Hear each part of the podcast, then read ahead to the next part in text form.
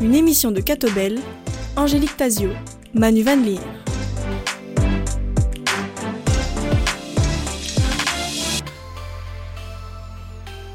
Bonjour à tous, ravi de vous retrouver pour cette émission plein feu en compagnie de Nathalie Huffner, directrice artistique du théâtre bruxellois TTO, mais également en compagnie de Manu Van Leer, mon collègue de Catobel. Bonjour Nathalie Huffner. Bonjour. Alors Nathalie Huffner, directrice, productrice, metteuse en scène et comédienne, vous cumulez les casquettes. Un Oui. rythme trépidant. Ces 30 dernières années ont été trépidantes, effectivement, parce qu'en plus, j'ai fait deux enfants en plus. Donc, ça a été une, une- une vie chargée. Mais c'est chouette. Votre histoire familiale est particulière avec la déportation à Auschwitz de vos deux grands-pères. Vos parents ont d'ailleurs été des enfants cachés hein, et votre maman a trouvé euh, refuge dans un couvent à Oui. Herve. Comment se construit-on dans un tel rapport au temps? Mais je pense que ça a dû construire chez moi des. J'ai eu des réflexes, à mon avis, de survie. Ça veut dire que, par exemple, je me suis rendu compte, mais c'est après coup, hein, par exemple, dans ma vie, quand j'ai rencontré des échecs, comme n'importe qui, mais j'en ai eu vraiment beaucoup dans le, au début de ma carrière et tout.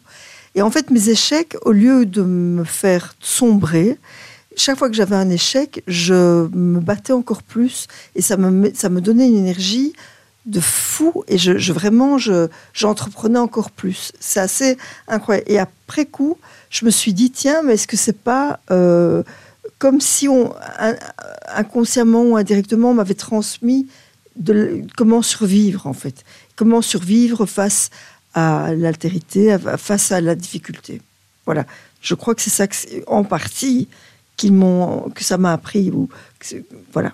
Je me suis construite avec ça en fait. Et en même temps, l'ombre d'Auschwitz euh, et de, enfin, des camps qui, qui planent euh, dans, Oui. dans votre euh, relation familiale. Oui. Alors figurez-vous qu'on a appris il n'y a pas longtemps des, des- des épisodes concernant mes deux grands-pères.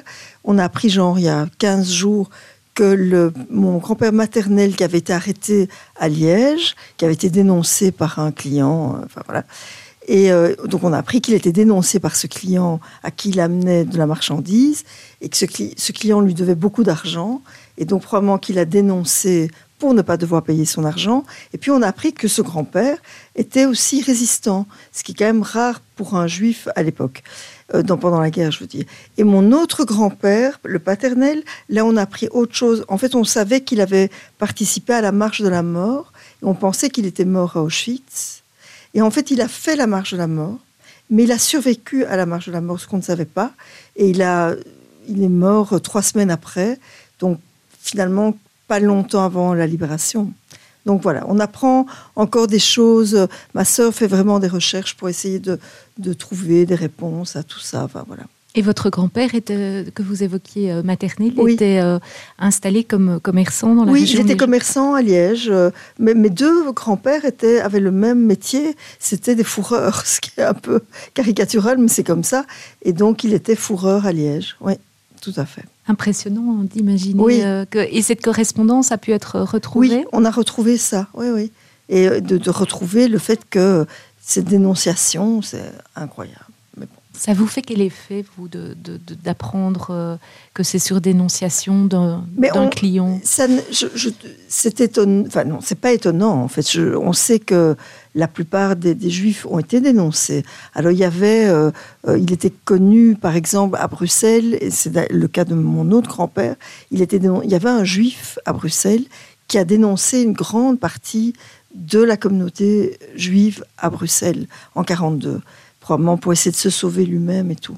Donc ça c'est, mais voilà. Mais après, je ne suis pas, c'est choquant de l'entendre, mais je ne suis pas étonnée. Il faut bien qu'il ait été déporté. Enfin, s'il était déporté et arrêté, c'est qu'il a dû être euh, manifestement dénoncé. Et par rapport à cette histoire familiale, est-ce que vous avez souhaité visiter des, des camps de concentration? J'ai été à Auschwitz. J'ai fait le voyage euh, il y a quelques années. euh, comment expliquer? À la fois, c'était très impressionnant et à la fois, il y avait quelque chose de désincarné, quelque chose où euh, c'est comme si, je ne sais pas si c'est moi qui me suis protégée ou si c'est le, le site en lui-même, mais il y avait quelque chose où l'émotion ne me, ne me parvenait pas toujours. Mais peut-être que c'est moi qui me protégeais ou voilà. J'étais plus impressionnée de me dire que c'était pas si loin d'ici, enfin de voir évidemment ces campements et tout, mais voilà, c'était une expérience un peu surréaliste en fait. Sans pouvoir vous projeter dans cette histoire familiale une fois que vous étiez sur place. Oui, c'est comme si l'émotion ne m'atteignait plus, mais je ne sais pas expliquer pourquoi. Euh, peut-être qu'il y a aussi, on ne peut pas imaginer, tout est clean, tout est rangé. Enfin, alors rangé, on peut imaginer que c'était rangé à l'époque, mais il y, a quelque chose qui est rangé. C'est comme si on ne voit plus de sang. C'est peut-être si... trop figé. Oui, il y a quelque chose qui est figé et c'est totalement la souffrance. Après, il y avait des, des, endroits plus impressionnants que d'autres. Quand on voit les, les, chambres à gaz, ça évidemment c'est assez impressionnant. Euh, voilà mais de se dire aussi que c'est en Pologne, c'est à côté de chez nous. Et là, hier, avant-hier, je suis tombée sur une photo euh, en Pologne, une manifestation euh, contre la guerre euh, en ce moment Gaza-Israël, avec une jeune femme polonaise qui tenait les juifs à la poubelle, quoi. tuons les juifs, je vous montrerai l'image après, et c'est en Pologne, et c'est aujourd'hui. On se dit, ok, d'accord. Donc, les choses ne sont pas... On n'a pas tiré les leçons d'histoire. Pas tout à fait. Non. Pas encore. Nathalie Huffner, vous avez grandi dans une famille juive laïque. Comment avez-vous façonné votre identité communautaire Alors, j'étais très et dedans et dehors, parce que j'étais pas dans une école juive, donc j'avais beaucoup d'amis pas juifs. J'étais dans un mouvement de jeunesse juif, donc j'avais des amis d'enfance juifs. Donc j'étais vraiment, j'avais un pied dedans, un pied dehors. Et en fait, ça continue à être comme ça. Ma vie continue à être comme ça. Mon mari, lui, il est juif, mais avec un pied tout à fait en dehors de la communauté, parce que lui, il a une autre histoire que la mienne. Lui, c'est un juif séfarade, ses parents venaient d'Égypte.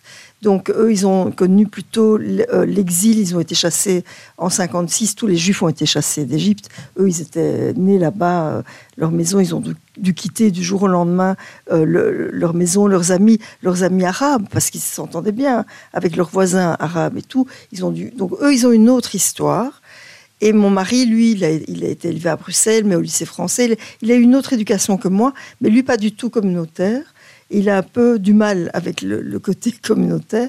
Et moi, je, avoir un pied dedans me touche encore beaucoup, d'être dans la communauté, mais j'ai besoin d'être ouverte, j'ai besoin de, côtoyer des gens qui viennent de partout, j'ai besoin de, côtoyer des gens de toutes les religions, de toutes les nationalités, des laïcs, des religieux, je m'en fiche en fait. C'est les gens qui m'intéressent. Et par rapport à vos propres enfants, vous avez envie de leur transmettre une, forme de foi? Alors, pas de, comme nous, on n'est pas religieux, on n'est pas croyant, on leur a enseigné en tout cas la religion telle qu'elle a été enseignée plutôt à mon mari, parce qu'il faut savoir aussi que moi, en tant qu'Ashkenaz, qui est petit enfant de, de la Shoah et tout ça, euh, moi, je me souviens, ma grand-mère, elle me disait, je ne crois plus en Dieu. Comment veux-tu que je croie en Dieu avec ce qui nous est arrivé pendant la Deuxième Guerre mondiale? Donc, en fait, si vous voulez, moi, j'ai été complètement coupée de, l'aspect religieux de ma religion, et ce qui est le cas de beaucoup de juifs de la communauté. Une grande partie des juifs de la communauté ne sont pas croyants et ne sont pas religieux. Mais par contre, on est traditionnaliste, et donc on, pratique encore des traditions. Et moi, qui ne suis pas croyante, par exemple, je fais le Yom Kippour, qui est le, jour du pardon, je jeûne 24 euh, heures, je le fais, mais c'est plus pour, je sais pas, c'est un moment de, de, recueillement, d'appartenance à ma communauté, voilà. Mais c'est pas, je suis pas, euh, je voilà, je suis pas croyante. Et les, les questions de spiritualité euh, vous habitent malgré tout? Pas vraiment, non, pas vraiment. Je, oui, la spiritualité dans l'absolu, euh, mais pas d'une manière religieuse en fait. Euh. Mais donc c'est une appartenance à la communauté juive? Oui, c'est culturel. C'est plus culturel que religieux pour ma part. Et votre mari, même chose. Et eh oui. Alors lui, il a eu une éducation parce que ses parents, ils étaient beaucoup plus religieux que lui et que mes parents. Ses parents croyaient en Dieu, euh, son papa priait tous les jours, sa maman mangeait cachère, le papa priait mais il mangeait pas cachère. Il y a des choses un peu bizarres, des trucs un peu contradictoires. Mais lui, il n'est pas croyant. Mais par contre, il a eu une éducation plus religieuse que la mienne. Et vos enfants se retrouvent dans, mes enfants, cet univers Ils sont euh, plus comme nous, c'est-à-dire ils sont pas. Alors, euh, il y en a un qui est pas du tout dans la communauté, euh, qui a que des Enfin, il n'a pas été dans un mouvement de jeunesse. Mes, enfants n'ont pas été dans une école juive, donc il est pas du tout. Mais ils ont des amis juifs, ils ont des pas juifs. Ils sont assez ouverts, un peu à notre image en fait.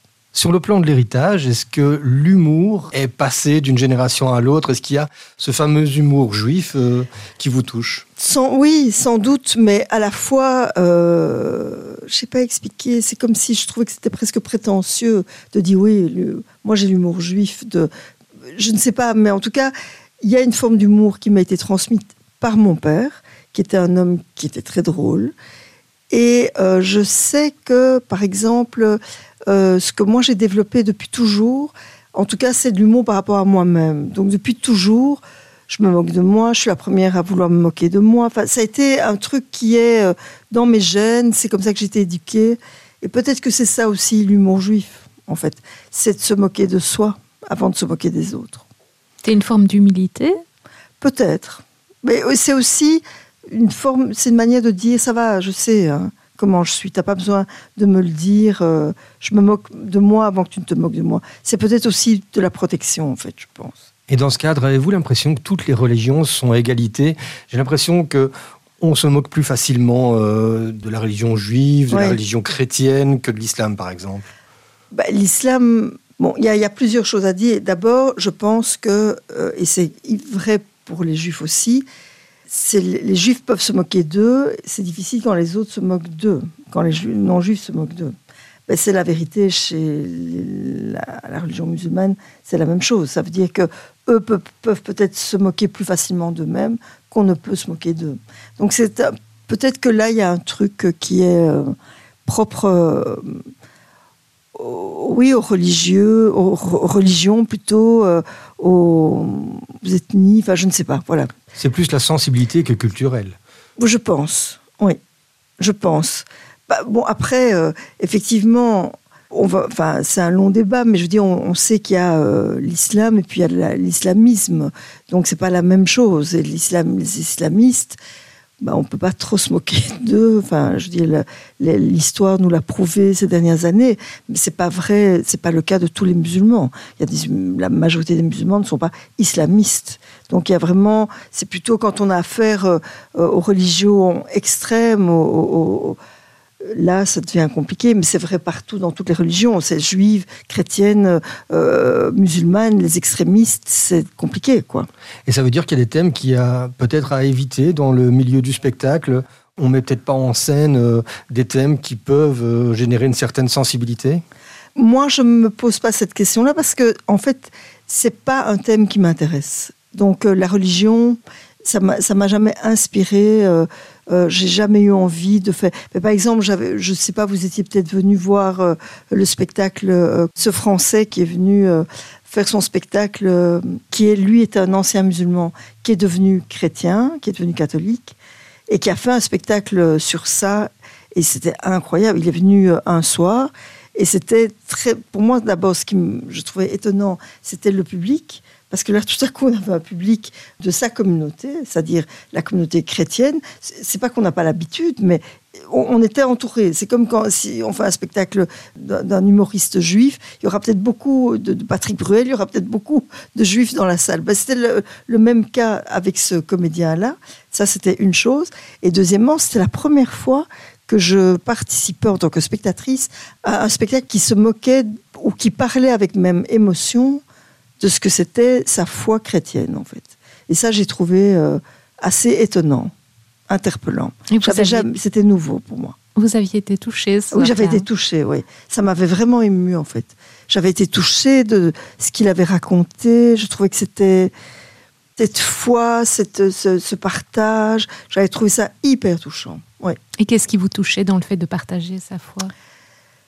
Parce que mais ça me ramène peut-être moi à, lien que moi j'ai, même si ça, ça passe pas par la foi, pas par la foi avec ma communauté, c'est de tout à coup être dans un groupe de gens qui sont ensemble, qui se comprennent, qui communiquent. Enfin, il y avait un partage et qui a un truc qui me ramenait à quelque chose qui me touche, mais je sais pas expliquer pourquoi. Le fait d'avoir les mêmes codes. Peut-être, oui. Et puis j'étais étonnée en fait.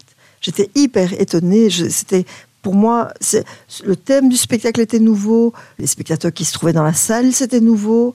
je trouvais ça incroyable. Nathalie Huffner, on va marquer une première pause en musique avec euh, votre choix, Étienne Dao. Et on se retrouve dans un instant pour parler davantage de théâtre et du théâtre dont vous vous occupez, le théâtre de la Toison d'Or à Bruxelles.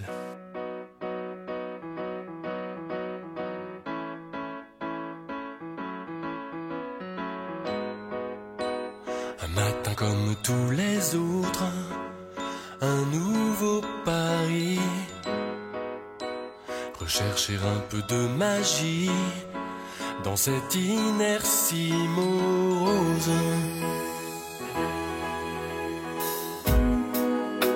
Clopin clopant sous la pluie, jouer le rôle de sa vie. Puis un soir le rideau c'est pareil pour tout le monde. Rester debout, mais à quel prix? Sacrifier son instinct et ses envies les plus essentielles.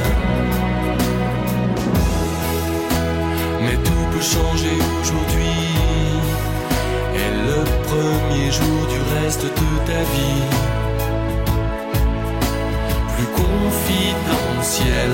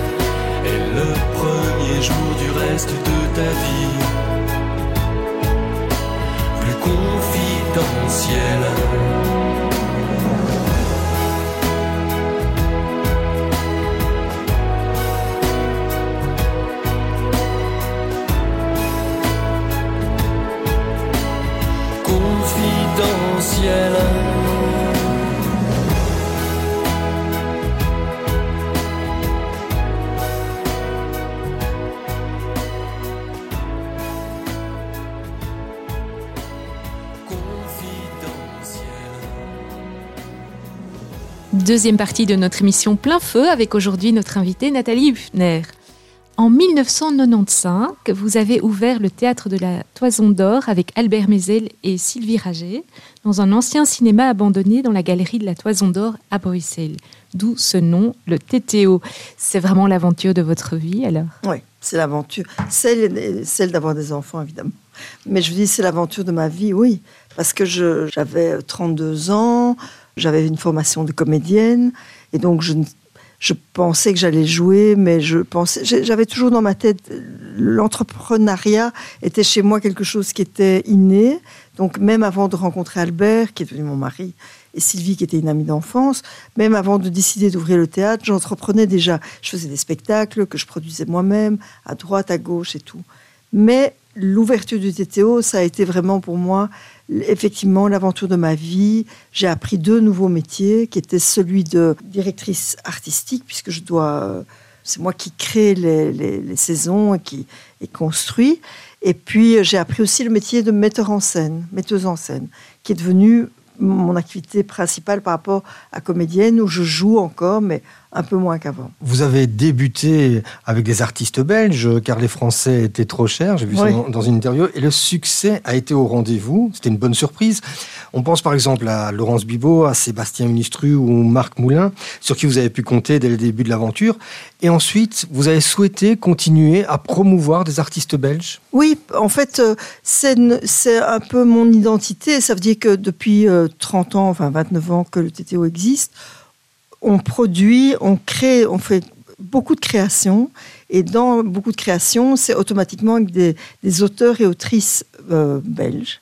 Donc effectivement, il y a eu Marc Moulin, Sébastien Ministru, mais il y a Myriam Leroy, il y a Gilles il y a eu Dominique Prédat. Donc moi, j'aime bien aussi découvrir des nouveaux auteurs, ce qui n'est pas évident puisque nous, l'idée aussi, c'était de faire que des comédies. Et donc trouver des auteurs et autrices qui sont capables d'écrire des comédies, c'est pas si évident. Il y en a qui aimeraient, mais qui, n'y arrivent pas. Je reçois parfois des textes où je ne sais même pas quoi en faire. Et donc voilà, donc toute la, complexité pour moi, c'est de les rencontrer et de trouver les bonnes personnes avec qui je vais pouvoir travailler. Parce qu'en général, ces auteurs et autrices, je les rencontre. Par exemple, Myriam Leroy, c'est moi qui lui avais dit Tiens, t'as pas envie d'écrire une pièce sur euh, les rencontres amoureuses Elle a dit Ok. Et donc, elle s'est lancée. Elle a écrit Cherche l'amour. Et c'est tout des, des, des, sketchs, si vous voulez, tous des tableaux de gens qui se rencontrent. Et puis, moi, je l'ai drivé dans son écriture, mais c'est elle qui a écrit. Mais donc, moi, ce que, le plaisir que j'ai aussi, c'est d'avoir des idées et de driver après des auteurs et des autrices. On voit ces dernières années que les acteurs, les humoristes s'exportent très bien en France. Est-ce que c'est le cas aussi pour les auteurs? Un peu moins peut-être. Ceux qui s'exportent en France aujourd'hui, beaucoup, c'est le stand-up qui est devenu très à la mode. Donc euh, tous les jeunes qui font du stand-up, ils vont faire des plateaux en France, en Suisse, euh, en Belgique certes. Après, les auteurs et les auteurs et autrices qui ont travaillé chez moi, il n'y en a aucun dont le texte a été joué après euh, à l'étranger. Et quand sont les acteurs ou les humoristes qui fonctionnent bien en France? Pour vous, c'est un sentiment de, fierté ou plutôt vous avez l'impression de voir échapper ces talents euh, ah, que la France nous reprendrait? Pas Non, pas échapper. Je trouve ça chouette de, de, pouvoir exister ailleurs que chez nous. Donc c'est super. Donc il n'y a pas de chez moi de oh, c'est dommage, elle m'échappe ou il m'échappe. Pas du tout. Pourquoi le rire a-t-il mauvaise presse dans les milieux officiels? Ça commence à changer. Parce que maintenant de plus en plus, quand on, si vous allez même au théâtre, dans d'autres théâtres que le TTO à Bruxelles, euh, maintenant ils font tous de la comédie. Mais tous, hein, je dis, ça va du national au théâtre Varia, enfin, des théâtres qu'on n'aurait jamais imaginé qu'ils allaient faire de la comédie, ils font de la comédie.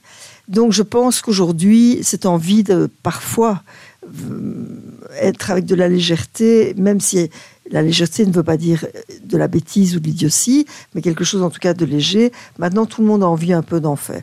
Mais c'est vrai qu'à une époque, c'était très mal vu. Et je crois que quand on a ouvert le théâtre, eux nous ont vus comme des gens euh, euh, idiots. Enfin, je, vais utiliser des mots un peu moi-même idiot et un peu genre enfoncer des portes ouvertes, mais vraiment, ils nous ont vus pour des imbéciles euh, qui avaient envie que de rigoler, alors que eux venaient avec des sujets sérieux, essentiels et importants. Et je pense que chez nous, en Belgique, on, traîne un vieux complexe du Belge un peu con comme euh, Coluche quand il se moquait des mhm. Belges, et que le Belge, quand il fait de, l'art ou du théâtre, il faut toujours que ce soit très sérieux, en fait, pour, justifier à quel point il n'est pas si, si imbécile qu'on le dit. Et donc, euh, le théâtre en Belgique, souvent, a été un truc, euh, c'était sérieux, c'était prise de tête, et voilà ça commence, ça l'est encore, mais ça commence un petit peu à bouger. Et avec les nouvelles générations aussi d'acteurs et actrices, avec les nouvelles générations de directrices de théâtre, parce que maintenant il y a plein de directrices de théâtre. Nous, on était les deux premières, euh, Sylvie et moi, à être directrices de théâtre. Maintenant, il y a plein de théâtres qui ont des directrices, et les choses s'ouvrent et changent et bougent. Mais ça bouge parce qu'il y a de la qualité et qu'on voit qu'on remplit les salles. Il y, a, ça aussi. On remplit d'ailleurs les théâtres dont pas que je parle, mais des, théâtres où il n'y avait pas de comédie et tout ça, il y avait des théâtres où il n'y avait jamais personne. Ils, a- ils recevaient beaucoup de sous de subventions, mais ils s'en foutaient de ne pas remplir leur salle, puisque de toute façon, ils recevaient de l'argent. Donc, tandis que nous, on a l'obligation, de, comme on reçoit très peu de subventions, on a l'obligation de remplir nos salles. Très peu, c'est quel pourcentage? Eh bien, je vais vous donner une, une idée, c'est pour moi la plus euh, éclairante. On a ouvert il y a 29 ans, et le théâtre le public aussi a ouvert il y a 29 ans. Nous, le TTO, on reçoit 220 000 par an, et le public reçoit 2 millions. Voilà, comme effet, ça, ça vous donne-. Voilà, comme ça, ça vous donne une idée de. Et c'est, il y a eux, mais il y a tout le monde. On est, le- c'est nous qui avons le moins de, de subsides que le- de toute la, la- les théâtres à Bruxelles. Et combien de temps une pièce doit-elle être jouée pour être rentable? Mais il faut jouer beaucoup. Et en fait, ça dépend. En fait, ça dépend le nombre de comédiens. Ça, ne- ça, ça de- ça de- ça dépend de ce que ça a coûté au départ. Mais je pense que le, le- l'erreur que beaucoup de théâtres commettent, c'est justement de ne pas jouer beaucoup et longtemps. Et nous, on a décidé de jouer longtemps pour justement rentabiliser, parce qu'une fois qu'on joue, à un moment donné, le décor, tout ça, tous les frais de- de- à- investis au départ sont euh, Amortis. amortis, et après, on peut commencer à toucher des sous, à gagner des sous. Voilà. Donc, il faut jouer longtemps. Le public fait la même chose, il joue longtemps, et c'est malin parce que c'est, pour moi, c'est hallucinant. Il y a encore des théâtres où ils répètent, les comédiens répètent pendant deux mois, et puis ils jouent cinq fois. Donc, c'est, pour moi, ça, c'est vraiment de l'argent, mais qu'on jette par les fenêtres, quoi. Avec la crise du, du Covid, avec le confinement, on a vu que pas mal de théâtres euh, se sont retrouvés dans des situations compliquées. Est-ce que vous avez craint un peu pour l'avenir du TTO à ce moment-là? Nous, on a eu peur parce qu'on s'est dit comment est-ce qu'on va faire, euh, euh, parce qu'on a des frais fixes, même quand le, théâtre n'est pas, euh, pas ouvert. Et donc, très vite, on était en contact avec la ministre et son, son cabinet. Et euh, très vite, ils ont, ils ont pris conscience qu'il fallait nous aider pendant le Covid. Et ça a été le cas de certains. Après, il y a des théâtres qu'il fallait pas aider. Il y a des théâtres qui ont gagné de l'argent pendant le Covid. Ah oui, Moins de frais. ah oui, ils avaient la même subvention, 2 millions, 2 millions 4. Je parle pas du public, hein, pas du tout. Parce que lui, il a fait des trucs, mais il y a des théâtres qui ont 2 millions et qui n'ont pas joué pendant deux- un an et demi. Et le, fait d'être moins subsidié, est-ce que ça rend le TTO, hein, le théâtre de la Toison d'Or, euh, plus agressif d'un point de vue commercial? Ah, je ne sais pas. En tout cas, agressif, je ne me rends pas compte Enfin, qu'on l'est, mais euh, en tout cas, nous, on, on sait que la communication est essentielle. On ne peut, mais depuis toujours, hein, depuis toujours, on est très dans la communication, dans l'image. On était les premiers à être sur les réseaux sociaux en tant que théâtre. Dès que euh, les réseaux sociaux ont vu le jour, on y était. Euh, donc très très vite, on a compris l'importance de la communication. À mon avis, les auditeurs doivent reconnaître euh, votre voix, hein, Oui. puisque vous faites souvent des petites bulles euh, Oui, radiophoniques euh, de fait. lancement de, Oui, de vos pièces. Oui, oui. Ça vous amuse? Écoutez, là maintenant, un peu moins qu'avant. Mais ce qu'il y a, c'est que moi, j'ai fait, quand j'étais plus jeune, beaucoup de voix de pub. Et donc, euh, et du coup, comme j'ai fait beaucoup de voix de, pour le théâtre, du coup, je fais moins de voix de pub parce que j'ai une voix tellement reconnaissable que la pub, ils, veulent moins de ma voix parce que euh, sinon, ils vont se dire, Ah, mais c'est la voix du TTO. Donc voilà. Mais je continue à en faire de temps en temps euh, des voix de pub. Alors, juste Mais- pour le plaisir, ne riez pas. Ah, ne riez pas, vous n'avez encore rien vu, c'est ça. Quelques mots sur votre équipe. Elle se compose de combien de personnes? Alors, dans les bureaux, on est 7 ou 8, je pense. Donc, il y a une attachée de presse, une, responsable de la communication, un responsable médiatiseur, le régisseur. Ouais, puis il y, a, Sylvie qui dirige le théâtre avec moi, Mireille qui est notre assistante. Enfin voilà, on doit être 7 ou 8 au départ dans les bureaux. Et puis après, il y a tous les comédiens qui viennent, qui partent, euh, qui passent par là. Quoi. Alors, vous-même, vous avez euh, longuement participé à l'émission radiophonique Le jeu des dictionnaires Ouais. sur la première. Euh, Est-ce que c'est une conséquence implicite? N'aurait-elle pas été de vous faire connaître davantage du grand public euh, à la campagne, par exemple, moins citadin? Ah, vous me demandez si ça m'a fait connaître, sans doute. Parce qu'en fait, avec le jeu du dictionnaire, ce qui était super, c'est que euh, chaque semaine, on allait enregistrer dans une ville en Wallonie. Donc, on partait en camionnette et on allait En excursion. en excursion, exactement. Et donc, ça, c'était chouette parce que du coup, on rencontrait le public euh, en Wallonie et c'était super. Oui, oui. Et ça, c'est Marc Moulin qui m'avait fait venir au jeu du dictionnaire. Marc Moulin qui a écrit des pièces pour le TTO et qui m'avait dit Je crois que tu es prête pour le jeu du dictionnaire. Je dis Ok. Donc j'ai fait euh, pendant quelques années. La RTBF, c'est également un, joli vivier euh, de talent autant en auteur qu'en acteur. On, connaît pas mal de visages d'ailleurs euh, qu'on retrouve de la RTBF et après sur les planches. Oui, bah, oui, oui, oui, oui. En tout cas, moi, j'ai travaillé avec ben, comme j'avais des copains à la RTBF, ben, j'ai eu envie de travailler avec certaines personnes. Par exemple, Sébastien Ministru, quand il a écrit ses premières pièces pour le TTO, il était à ce moment-là journaliste et au Moustique et à la RTBF chez Jean-Pierre Autier. Donc voilà, Marc Moulin, c'est la même chose. C'est vrai que j'ai beaucoup travaillé avec des gens qui travaillaient à la RTBF. Et vous êtes fidèle en amitié, hein euh, euh, Oui, oui, oui, c'est important. Est-ce qu'on retrouve des noms comme ça de manière récurrente ben dans votre ben programmation? C'est-à-dire que j'aime bien. D'abord, c'est chouette aussi de pouvoir donner au public des visages que le, public va retrouver, qui est, parce qu'il y a un attachement à un moment donné, qui se fait, une relation qui se fait à un moment donné entre le spectateur et l'artiste. Donc je trouve que c'est normal d'offrir ça au spectateur. Et puis j'aime bien, quand j'aime bien quelqu'un, j'aime bien lui donner du travail en fait. Et c'est un métier un peu compliqué. Et pour attirer du public, est-ce qu'il faut passer par des, visages ou des noms plus connus? Mais En tout cas, je pense que, en tout cas, c'est comme ça que moi je, je, fabrique ma saison. C'est qu'il faut toujours que, quand je propose un spectacle, quel qu'il soit, il faut pour moi ou qu'il y ait un nom connu en tant que comédien, ou un nom connu en tant qu'auteur ou autrice, ou une thématique qui soit forte en fait. Pour moi, c'est vraiment fondamental. Et la thématique euh, va aussi attirer du monde. Vous, évoquiez tout à l'heure Dominique Breda. Oui. Lui, il a travaillé autour de la mort. Oui, il a beaucoup travaillé autour de la mort. Oui, oui, absolument. Il a fait, euh, je pense, deux, trois spectacles, puisqu'il a fait Purgatoire, Enfer, et encore un troisième. Je pense même qu'il y en a eu plus. Il y en a eu euh, plus, oui, c'est ça. Et Purgatoire, qui était super, qu'il avait fait chez nous, c'était génial. Ouais, ouais. Donc on peut retrouver des sujets euh, graves aussi au TTO. Mais moi je pense que quand on rit, on rit de choses graves. Euh, voilà. Et c'est un genre d'humour qui me plaît en fait. Euh, je suis pas. L'humour c'est très personnel. On n'a pas tous, on n'aime pas tous les mêmes choses. Et moi il y a des, il y a un genre, des genres d'humour qui ne me plaisent pas. Et en tout cas, ce que, ça me plaît quand il y a du sens et quand il y a du contenu. Et pourquoi aviez-vous choisi la comédie en lançant le TTO C'était pour vous distinguer des autres ou vraiment par attachement personnel? Alors, c'était un pour me distinguer des autres. Ça, c'est sûr, parce que ça n'existait pas à l'époque, il y a 29 ans. Personne ne faisait ça. Et, je, et aussi parce que euh, quand moi je suis sortie du conservatoire, j'ai pas tout de suite eu du travail. J'étais un peu identifiée comme un peu je ressemblais, je ressemblais pas à une jeune première romantique, euh, donc on ne savait pas très bien où me cataloguer. Et très vite, moi, j'ai fait des spectacles d'humour. Très vite, ça a été mon truc, en fait.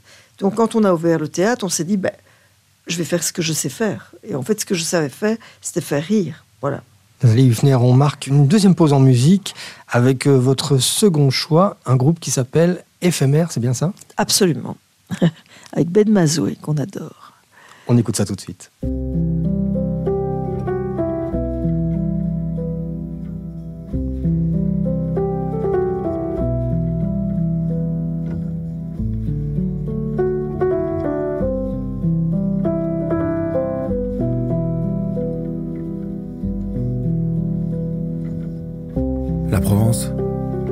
Les pieds.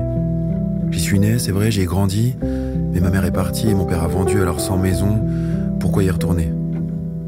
La Provence, pour moi, c'est une page de tournée. Et ça va, je veux dire, je me lamente pas, le monde, c'est plein d'endroits. Et c'est sûrement très bien, j'ai construit mes attaches maintenant. Et elles m'attachent très bien. Sauf que ce matin, j'y suis là, dans le pays de mon enfance.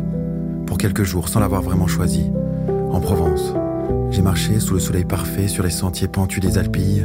J'ai senti l'odeur des genêts, sous la lumière blanche et timide, et ces odeurs capables de souvenirs si rapides, si parfaits, si limpides, si concrets, que ce matin, sur ce chemin, j'avais 7 ans. J'étais amoureux de Candice, je vivais pour les billes, pour le foot et pour le tennis. J'avais déjà des grands tourments. À y repenser, ça paraît ridicule. Ou alors c'est de dire que ceux d'aujourd'hui sont bien plus grands qu'est absurde. Quel que soit le moment, quelle que soit la manière, la Provence, dès que je la retrouve, des images sous mes paupières.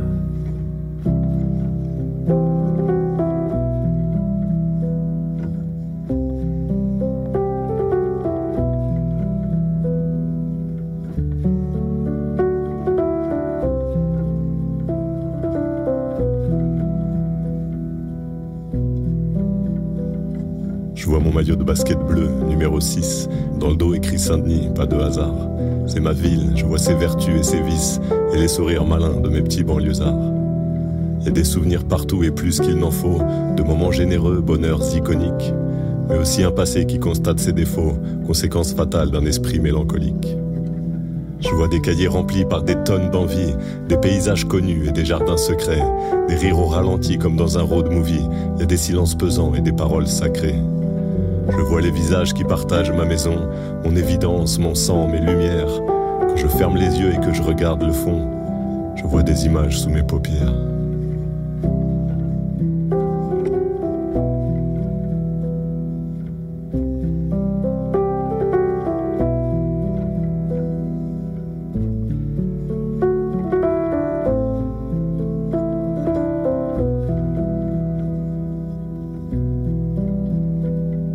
D'abord le soleil dans le ciel, la douceur avant que la violence rentre en scène aussi.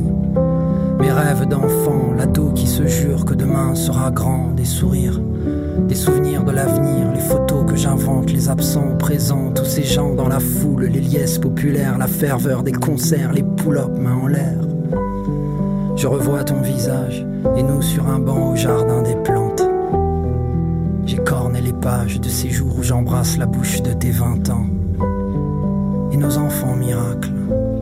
Au bout du chemin, le virage. Il y a des mirages de lumière quand je ferme les yeux, j'ai des images sous mes paupières.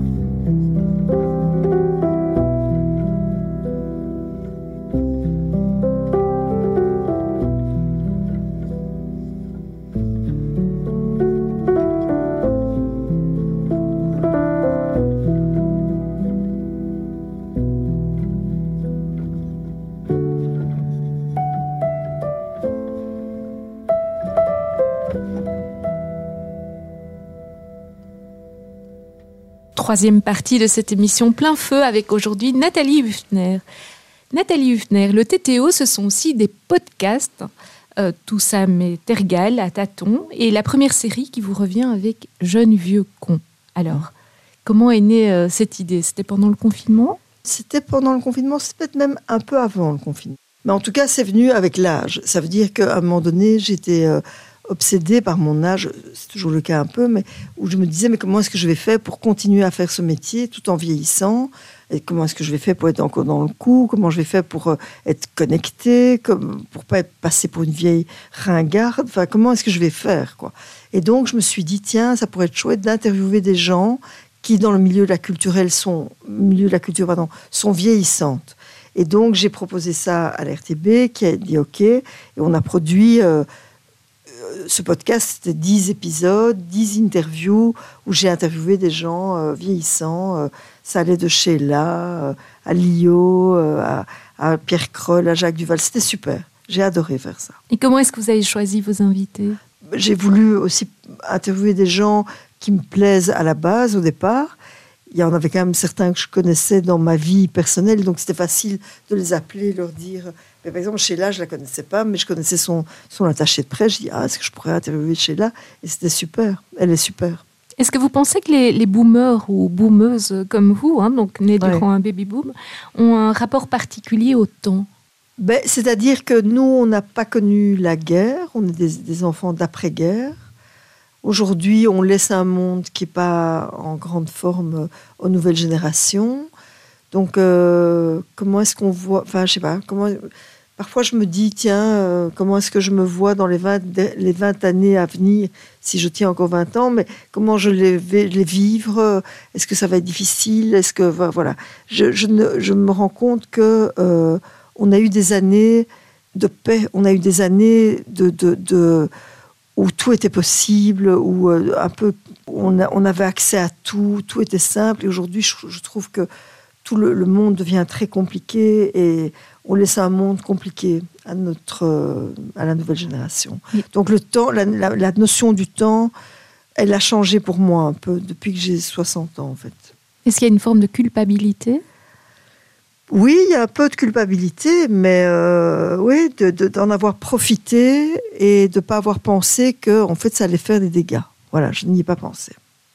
Et le fait d'avoir euh, réalisé ces, dix podcasts, hein, ces dix Oui. enregistrements personnalisés, que ça a changé votre propre rapport euh, à l'âge? Rien. rien, absolument rien. C'était très rien du tout. Donc n'écoutez pas, c'est sans Si, effet. Non, non, c'est super gai à écouter parce qu'en fait, euh, de- de- ce qui est chouette de tous ces invités, c'est qu'ils sont âgés, mais qu'ils sont, en fait, ils ont, ils, ils- sont encore plein de, de- ils profitent de plein de choses, ils ont, ils ont encore plein d'idées, ils sont encore connectés. C'était vraiment dix personnes très inspirantes. Donc ça, c'était chouette. C'était pas déprimant du tout. Mais par rapport à vous, ça Mais n'a par rien rapport à moi, je me suis pas dit maintenant je suis. Non, si bien que j'étais plus loin et c'est que j'ai été justement trouver Marie-Paul Kums et je lui ai dit est-ce qu'on ferait pas un spectacle sur l'âge, sur notre, sur le, sur nous quoi. Et alors on est en train de travailler sur un spectacle qui va s'appeler Chez Colette et qui est l'histoire de deux. On, on s'appelle les vieilles, de deux vieilles qui passent devant un restaurant qui vient d'ouvrir et on voit une annonce qui cherche des serveuses. Et donc on rentre, et on propose d'y travailler. On est deux retraités. Et ces deux jeunes n'ont pas du tout envie qu'on y travaille. Donc voilà. Donc ça va être très drôle, mais ça va parler encore de ça, de l'âge, du temps qui passe. Et ça, c'est une force de pouvoir le faire avec des copines qui ont votre âge. Oui, et puis surtout de d'en rire, en fait. C'est surtout ça, en fait. C'est pas du tout mélodramatique. euh, mais c'est vrai que Marie-Paul Kums, elle est dans la même dans le même état d'esprit que moi par rapport à ça. On se connaît depuis très longtemps. Et donc, euh, je crois que le, le- le- le sujet l'a inspirée. Elle a écrit. On a, on a travaillé au départ sur les idées et tout. Et puis, c'est elle qui a écrit le texte. Et qu'est-ce qui vous inquiète dans, dans le vieillissement? Mais c'est peut-être l'issue fatale, c'est la mort en fait, ou c'est euh, terminer. Enfin, moi souvent je pense en me disant, allez, je, je commence un peu à avoir mal partout, ok, mais je veux pas que ça plus. Je, je- je voudrais que ça reste comme ça jusqu'au bout, pas avoir plus mal, s'il vous plaît, pas avoir plus mal, voilà. Et ça, ça n'arrivera évidemment pas, mais je ne peux même pas m'imaginer d'avoir 80 ans et de marcher comme une tortue, euh, pliée en deux. Enfin, ça c'est pour moi, mais c'est un cauchemar en fait. Nathalie Huffner, vous l'évoquiez tout à l'heure, hein, vous avez été euh, la première co-directrice Oui. de théâtre à Bruxelles avec votre amie Sylvie. Euh, comment définiriez-vous le, le féminisme aujourd'hui? Mais je pense qu'il y a plein de féminisme aujourd'hui, ce qui est nouveau, parce que ça n'a pas toujours été le cas. Et donc, euh, euh, il y a des féminismes dans lesquels moi je me retrouve. Euh, Comme? mais des- des- un féminisme qui est qui, qui fait bouger les choses, qui remet en question le, le patriarcat, euh, qui nous fait nous poser des questions, qui nous fait me poser des questions sur qu'est-ce que j'ai accepté, qu'est-ce qui était chez moi int- intégré et que j'ai accepté qui était i- inacceptable en fait. Ce féminisme-là et, se battre contre ça, moi ça me va en fait. Après, il y a des féminismes un peu plus radicaux dans lesquels je me, je me retrouve un peu moins. Mais vous ne remettez pas en cause la maternité. hein. Vous avez cité d'emblée euh, que vos enfants, c'était vraiment Bien euh, sûr. votre autre belle aventure Bien euh, sûr. avec non, le non, théâtre. Bien sûr. Non, non. Après, je pense qu'on est dans une époque où il y aura moins de, de- de gens, de, de jeunes qui auront envie de faire des enfants.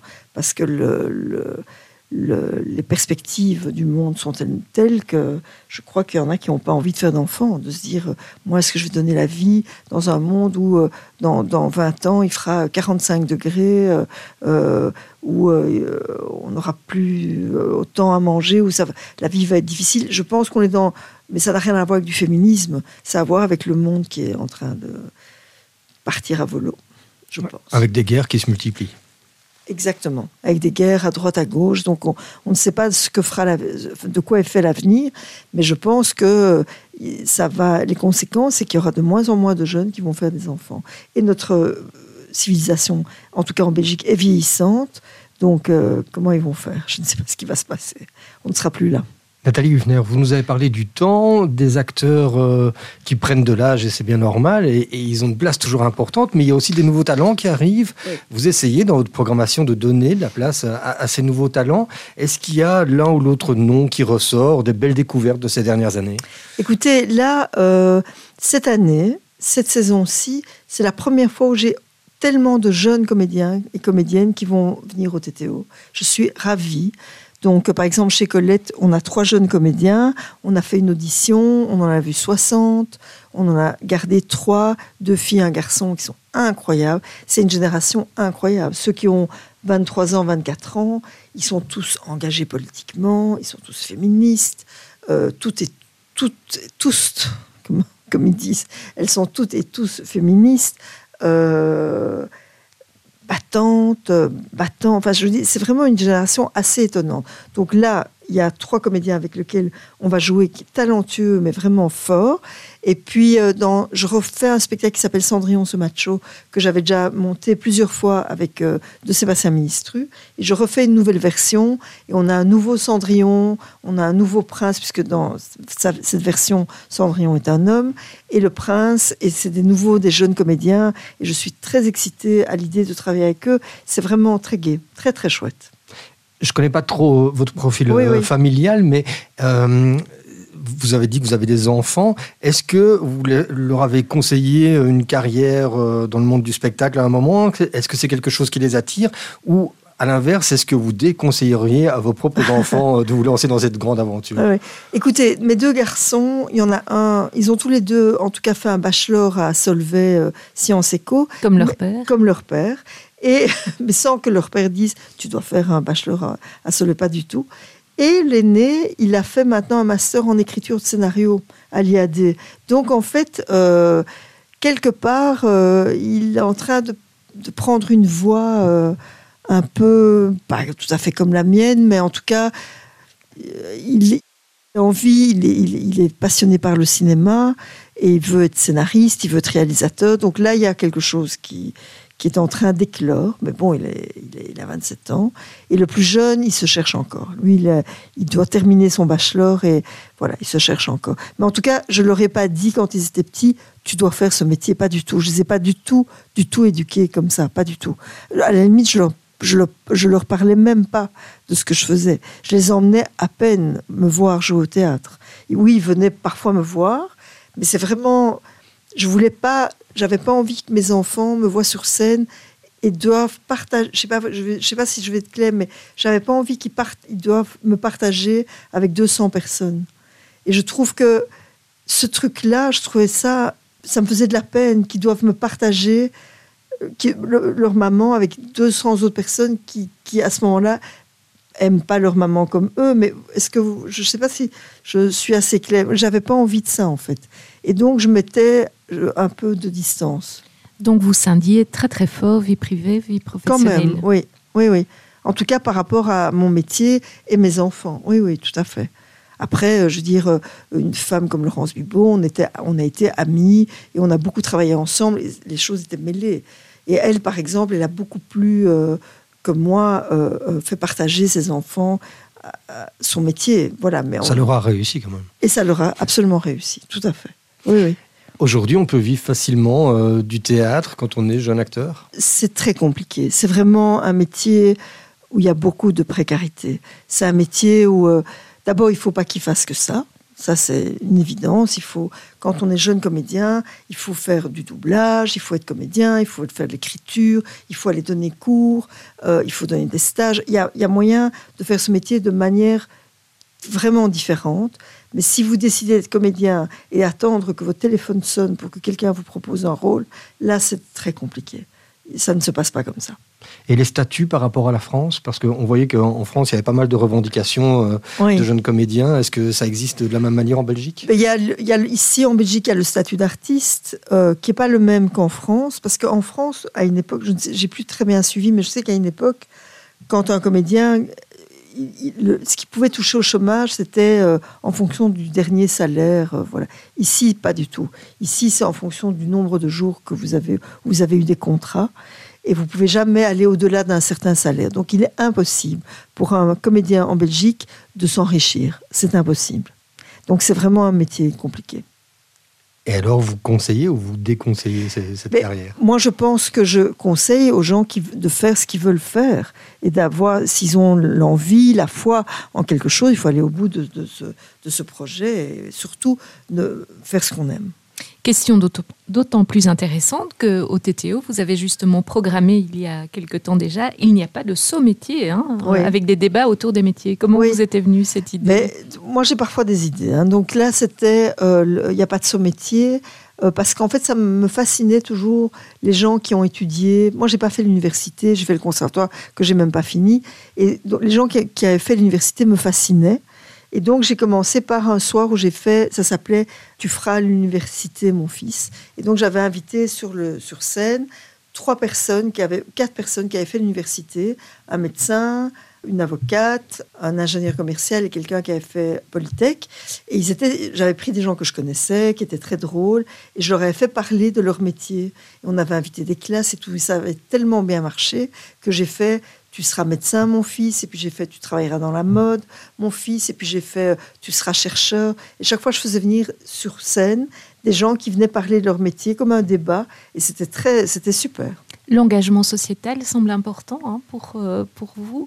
Le fait d'être aussi lié avec la communauté homosexuelle, euh, Oui. ça a aussi du sens Écoutez, mon rapport à la communauté homosexuelle ne vient pas chez moi d'une revendication euh, politique ou pour moi c'était quelque chose de naturel. C'est parce que j'avais beaucoup d'amis homosexuels talentueux et qui me faisaient rire. Donc, je dis le tout étant et, leur culture m'amuse et m'intéresse et les gens que j'ai rencontrés, je les aimais par, pour ça, pour leur intelligence et le fait qu'ils m'amusaient et que c'était des gens qui avaient envie de faire la fête. Voilà, ça, ça mais ça venait pas chez moi d'une volonté politique. Par contre, à Sébastien Ministru, toutes les pièces qu'il a écrites, même si c'était des divertissements, il y avait toujours derrière un fond politique. On arrive à la fin de cet entretien. Parlez-nous maintenant de vos projets. Qu'est-ce qui nous attend? Euh, Quelles sont euh, les envies de Nathalie Huffner Mais là maintenant, en tout cas moi, euh, à l'heure où on se parle, je dois fabriquer ma saison prochaine. Donc là, je suis en plein là-dedans. J'attends des réponses de, de- droits d'auteur, enfin, de plein de réponses. Et euh, sinon, ben, il y, a, toute la saison qui vient de commencer avec euh, des spectacles assez différents. Euh, euh, là, il y a les 39 marches qui commencent euh, à partir de ce soir et qui va se jouer pendant cinq semaines, qui va un assez spectaculaire. Puis il y a aussi en- en décembre un spectacle que moi j'avais adoré, qui est une reprise qui s'appelle Tuning, qui est vraiment très très drôle. Euh, ça se passe dans un camping, euh, une radio libre dans un camping euh, en Wallonie. C'est à mourir de rire, mais vraiment très très drôle.